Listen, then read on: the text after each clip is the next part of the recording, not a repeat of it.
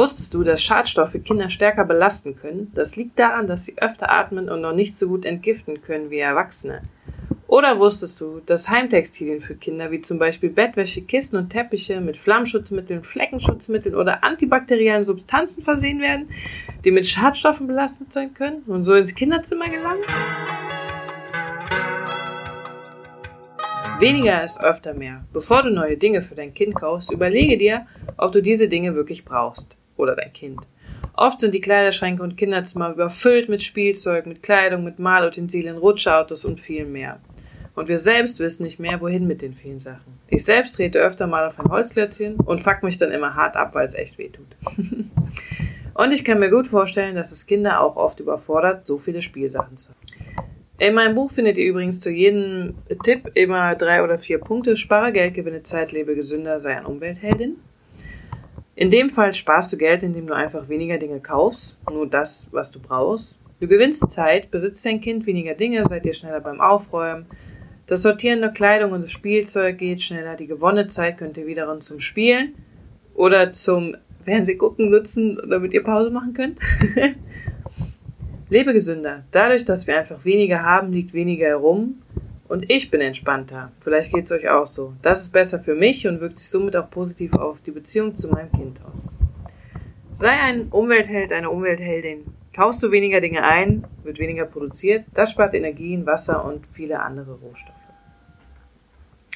Noch ein Punkt, den ich euch vorlesen will, ist der, Secondhand ist unsere erste Wahl. Wir haben eine befreundete Familie, deren Kind zwei Jahre älter ist als unser Sohn und konnten einen Großteil ihrer Ausstattung nutzen. Von der gebrauchten Babyschale über getragene Kleidung bis hin zu Spielzeug, für welches das Kind bereits zu groß war, haben wir alles bei der Familie geliehen. All das, was uns noch fehlte, haben wir in einem Second-Hand-Laden gekauft. Gerade bei Babys ist es sehr einfach, Dinge gebraucht zu kaufen. Die Kleidung im ersten Jahr wird meist nur drei bis sechs Wochen getragen und dann aussortiert. Aufgrund dieser kurzen Nutzungsdauer lohnt sich eine Neuanschaffung nicht. Fahrzeuge wie Rutschautos oder Laufräder werden knapp zwei Jahre genutzt, schätze ich mal vielleicht noch länger. Danach sind sie noch immer fast wie neu und können von anderen Kindern gut weitergenutzt werden. Auch Dinge wie Stillkissen, Stillkleidung und Fläschchen können von Freunden ausgeliehen Spare Geld. Teilweise bekommst du Spielzeuge und Bücher bereits ab 50 Cent pro Stück auf Flohmärkten oder in Secondhand-Läden. Das ist deutlich günstiger als der Neukauf.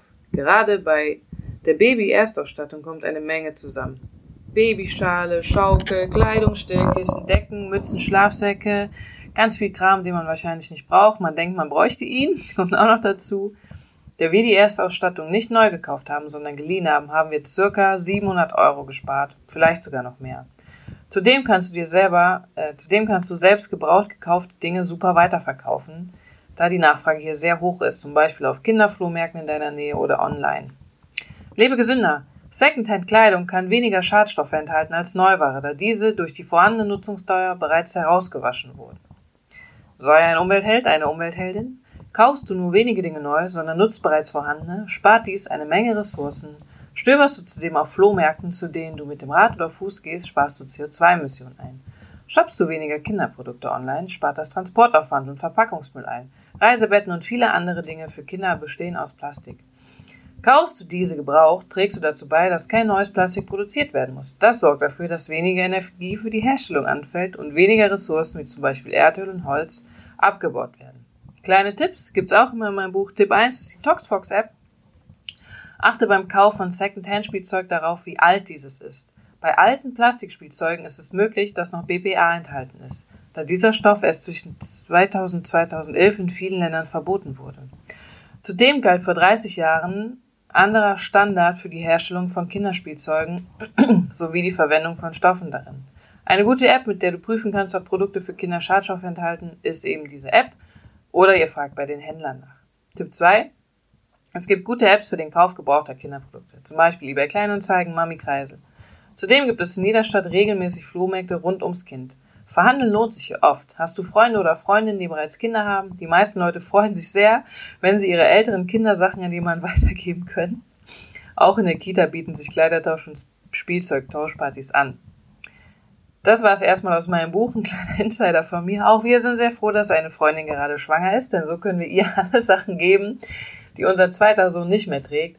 Ansonsten würde ich die nämlich jetzt auch bei den ganzen Online-Portalen einstellen oder auf Flohmärkte gehen. Flohmärkte gibt es durch Corona im Moment nicht. Und ich freue mich einfach, wenn auch ein Mensch die weiter benutzt, den ich sehr gerne habe, weil das auch sehr schöne Anziehsachen sind.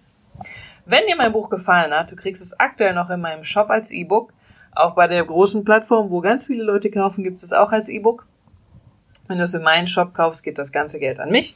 Das ist dann ein PDF, das kannst du sogar auch auf dem Smartphone lesen. Und ansonsten wird die zweite Auflage im Januar rauskommen. Ich freue mich aufs nächste Mal. Tschüssi!